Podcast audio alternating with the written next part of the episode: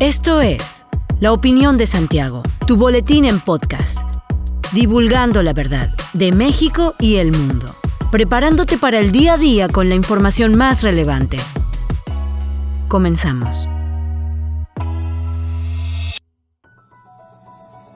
Buen día, bienvenido a la opinión de Santiago, una dosis breve de información para arrancar el día con lo más relevante a nivel nacional e internacional.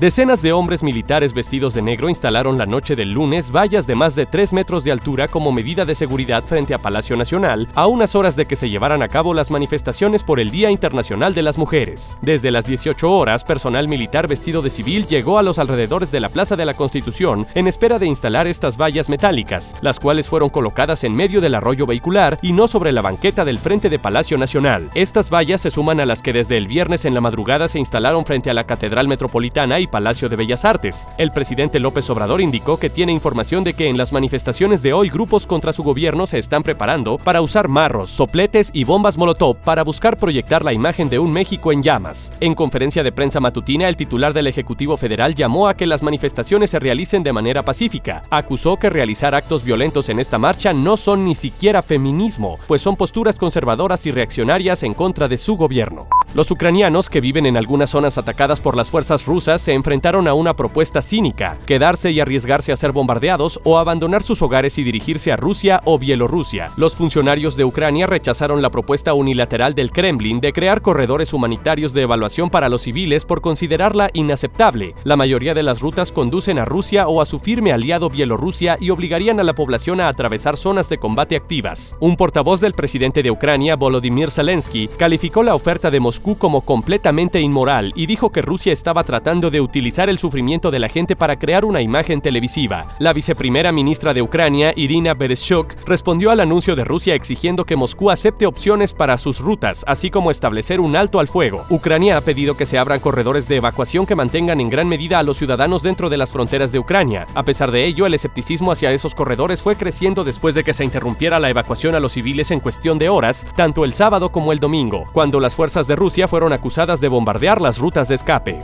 Tras las denuncias recibidas por lo sucedido el 5 de marzo durante el partido Querétaro Atlas, la Fiscalía de Querétaro informó que se ha detenido a las primeras 10 personas del sexo masculino. Se dio cumplimiento a 21 órdenes de cateo otorgadas por el juez de control del Poder Judicial. A los involucrados se les detuvo con órdenes de aprehensión por su posible participación en delitos de homicidio en grado de tentativa, violencia en espectáculos deportivos y apología del delito. La Fiscalía señaló que para la identificación de las conductas criminales y de los 26 posibles intervinientes, se recibió información a través de sus redes sociales, por lo que se analizaron 583 imágenes, 78 videos, más de mil mensajes con información y denuncias anónimas al 089, además de extraer información de los videos de las cámaras de vigilancia del Estadio Corregidora. Las personas detenidas serán presentadas ante la autoridad judicial para que se determine su situación legal.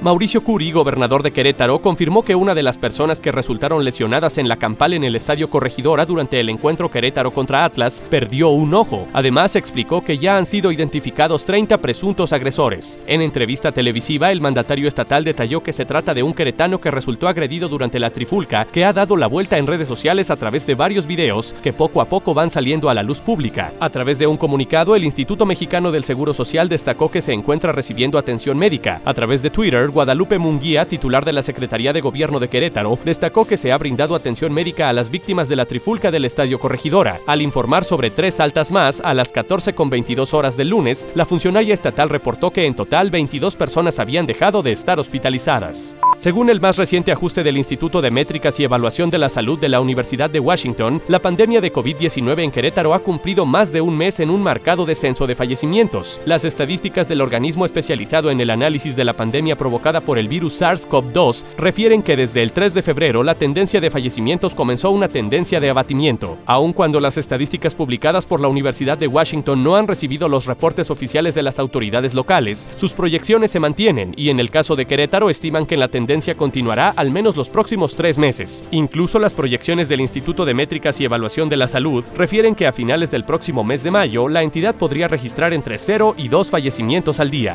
Hasta aquí la información de hoy. Regresa mañana para otra pequeña dosis con las noticias más importantes. Mantente bien informado con la opinión de Santiago. Encuéntranos en Facebook, Instagram y TikTok como arroba la opinión de Santiago. Hasta la próxima.